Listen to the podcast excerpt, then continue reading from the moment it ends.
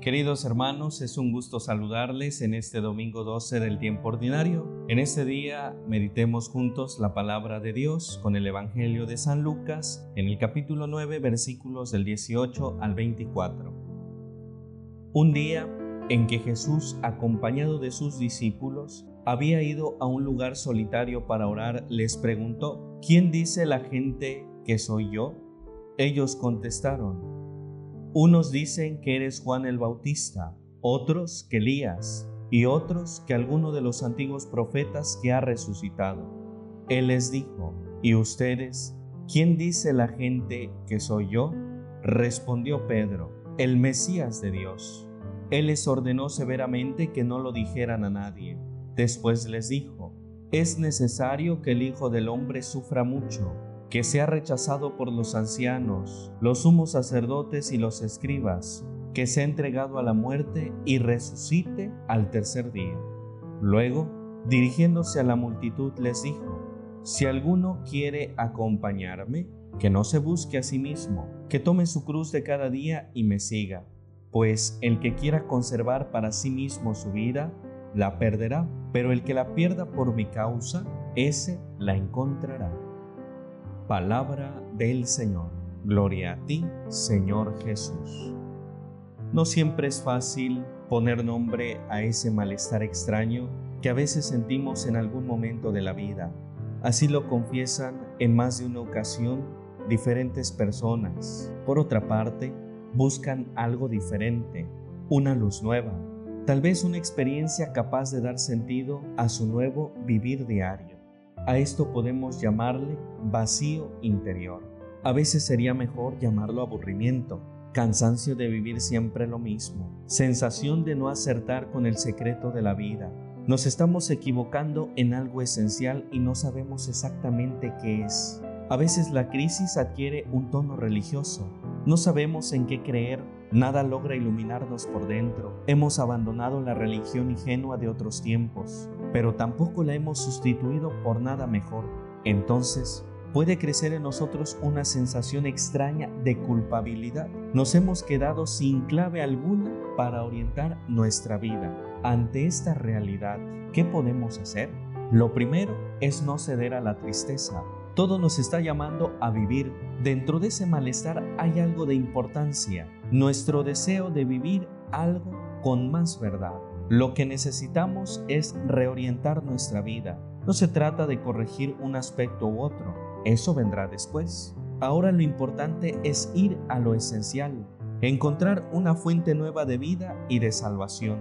Es una suerte entonces encontrarnos con la persona de Jesús. Él nos puede ayudar a conocernos con más verdad, despertando lo mejor que hay en cada uno de nosotros. Él nos puede conducir a lo esencial, pues nos invita a hacernos las preguntas que nos acercan a lo más importante.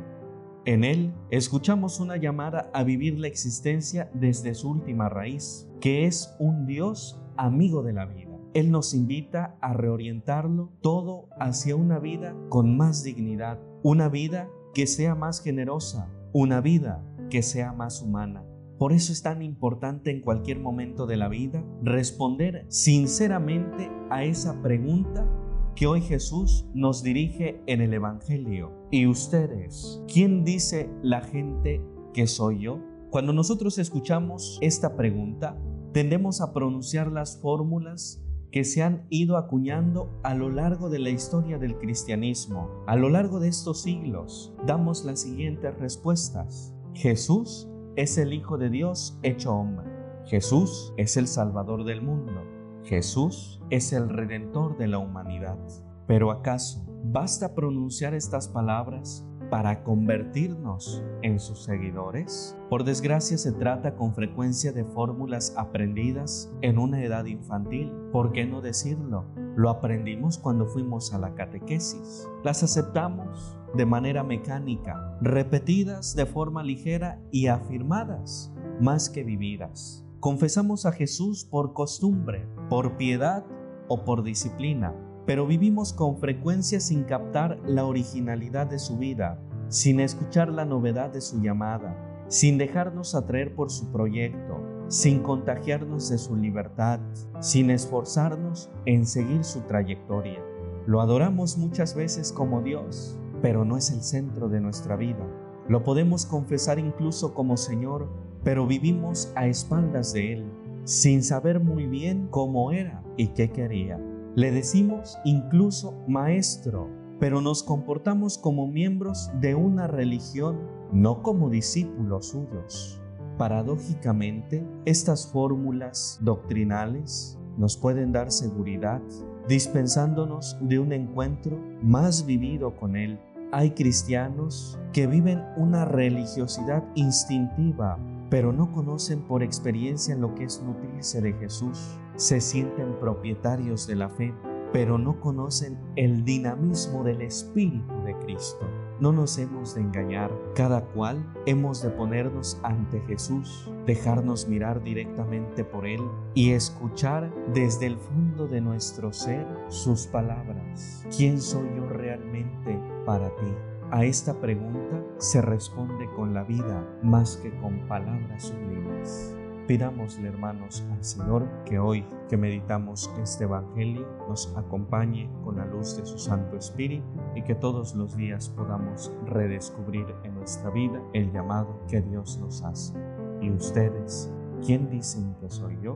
Les comparto la bendición y pidámosle a la Santísima Virgen María que siempre nos acompañe. Y la bendición de Dios Todopoderoso, Padre, Hijo y Espíritu Santo, descienda sobre ustedes y les acompañe siempre. Amén. Bendecido domingo y excelente semana para todos. Cuídense mucho.